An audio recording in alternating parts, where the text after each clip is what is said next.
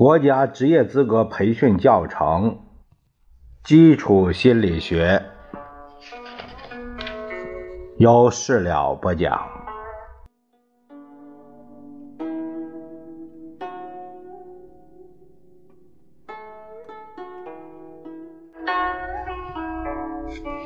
我们这一节看看第一章第四单元，呃。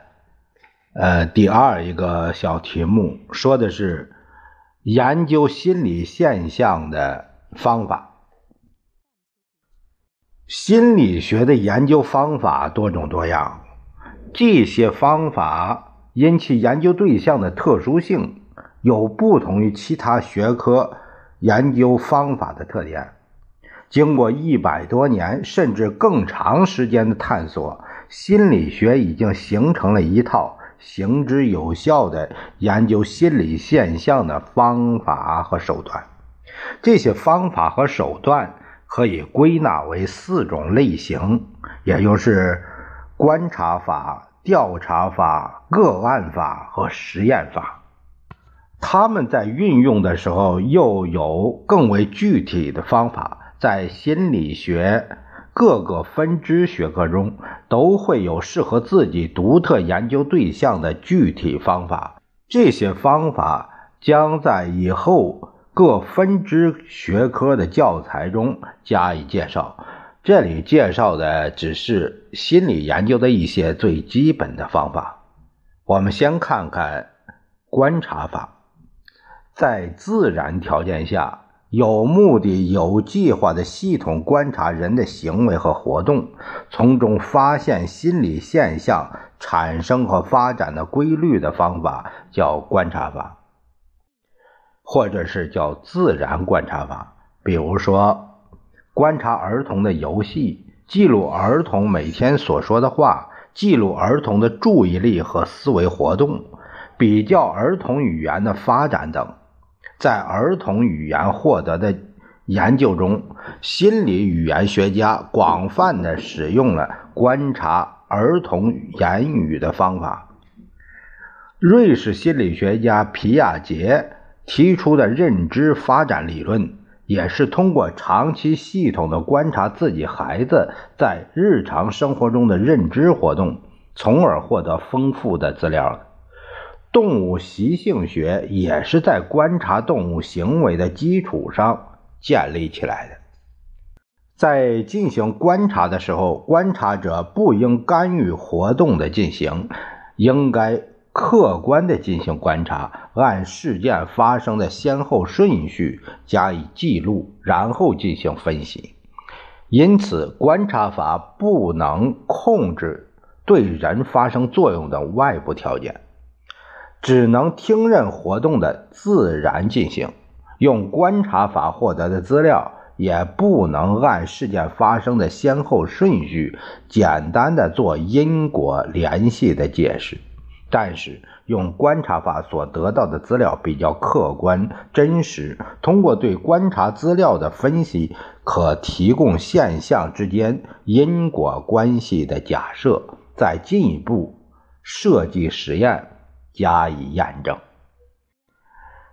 第二个方法就是调查法，就一个问题用口头或书面的形式向被调查的对象提问，让他回答，通过对他的回答的分析来了解他的思想观点、态度、需要、动机、人格特征的方法叫做调查法，用。口头提问进行的调查叫访谈法，用问卷的方式提问叫让被调查者回答，如此进行的调查叫问卷法。在进行口头调查的时候，事先要列好提问的问题或提问的提纲，在用问卷进行调查的时候，要按科学的程序制定好问卷。保证问卷具有一定的信度和效度。调查问卷的设计要符合科学要求，要明确调查的目的。问题的设计也要围绕调查的目的，提问要准确、简明、具有操作性，不能让被调查的对象难以理解或产生歧义或暗示答案。要规定实测的条件和问卷计分的规则，要制定合适的指示语和结束语，在。选择调查对象的时候，一定要遵循随机的原则，否则调查的结果具有片面性，不能代表调查的总体。用心理量表进行心理测验也是一种调查的方法。心理量表是用科学的方法制定的一套标准化的问题，用于测量某种心理品质。例如，智力测验是用来测定智力发展状况的工具。经过测验，可以对人的智力发展水平给出数量化的描述。态度测验是用来测量一个人对某一对象的态度的。人格测验是用来测验一个人的人格特点的，等等。第三个就是个案法。个案法是对某一被试者所做的多方面的深入详细的研究，包括他的历史资料、作业成绩、测验结果以及别人对他的评价等，目的在于发现导致某种心理和行为的原因。个案法又叫做个案历史技术，这种方法强调的是个体之间的差异。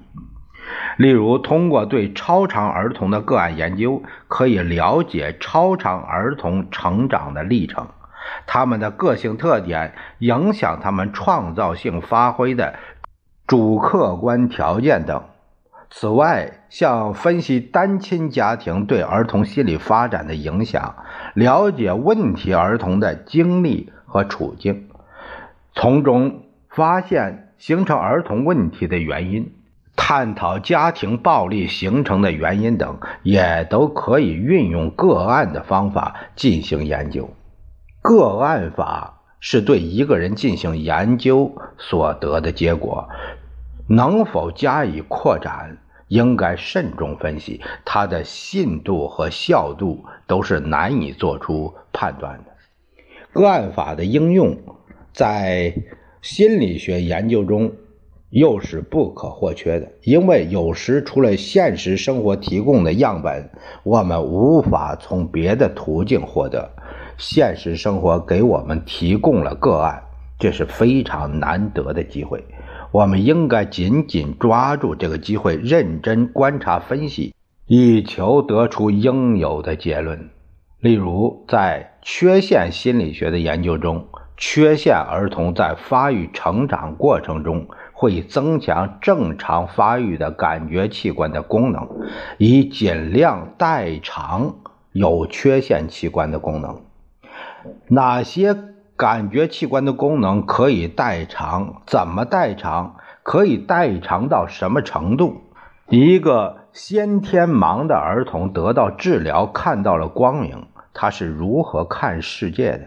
生命早期失明对他视力的发展有什么样的影响？等等，这些问题只有通过现有的个体来进行研究，而不能人为的制造这种可供观察的条件。前文提到的狼孩给我们提供了一个绝无仅有的例子，让我们能观察到。早期脱离社会生活的儿童，其心理发展受到了何种影响，就是一个个案法应用的绝好的例子。我们再看一下第四个方法，就是说实验法。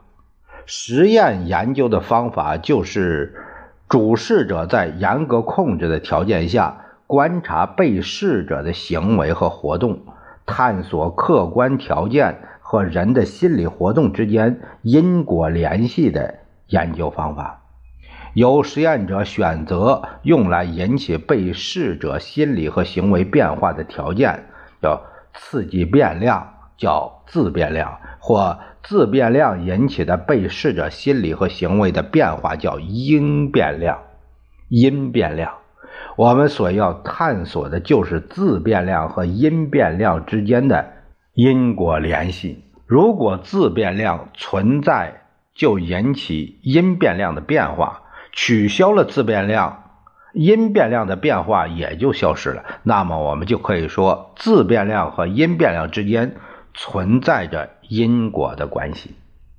为了保证研究的成功，实验者还需要控制。除自变量之外的一切能对被试者心理或行为发生影响的因素的作用，这些可能影响因变量变化的因素叫做额外变量，例如年龄、性别、知识经验、个性特点、环境条件等等，都会影响记忆的效果。如果要研究记忆的方法对记忆效果的影响，就要控制好上述各种因素，只让记忆方法这一种因素起作用。如果在研究中除了记忆的方法这一因素之外，知识经验、环境条件等这些额外的因素也起了作用，影响了记忆的效果的话，那么，从这个实验中得出记忆方法优劣的结论就缺乏科学性，缺乏研究的效度。在研究设计中没控制好额外因素的影响，让自变量和自变量以外的因素都对实验结果产生了影响，这称为自变量的混淆。它是。影响因变量效度，或者说是影响研究结果科学性的根本原因。在实验研究中，尽量消除额外变量对实验结果造成的影响，是保证研究结果科学性的必要条件。要控制额外因素的影响，办法很多，一般是。把可以消除的额外因素加以消除，例如噪声、照明条件等环境因素的影响，可以用消除的方法加以控制；一些额外因素不能用消除的办法加以控制，例如被试者总要在某种照明、温度和声音的背景下进行实验，被试者都有他的年龄、个性特点等，这些因素是没办法消除的。控制这些因素影响的办法，就是要把这些条件固定下来，在各种实验条件下，让这些条件保持恒定，也就是每种自变量或自变量的每种水平的实验，都在相同的实验条件下进行，让这些条件在自变量的各种变化条件下所起的作用都一样。剩下的，呃，对因变量发生影响的因素就只有自变量。因此，实验效度的高低取决于实验中对额外因素控制的严格程度。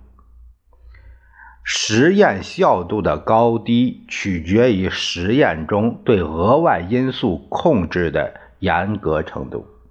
有时在进行实验的时候，难以控制各种额外因素的影响；有时研究时也不见得需要那么严格的控制实验条件。我们可以进行准实验的实验设计。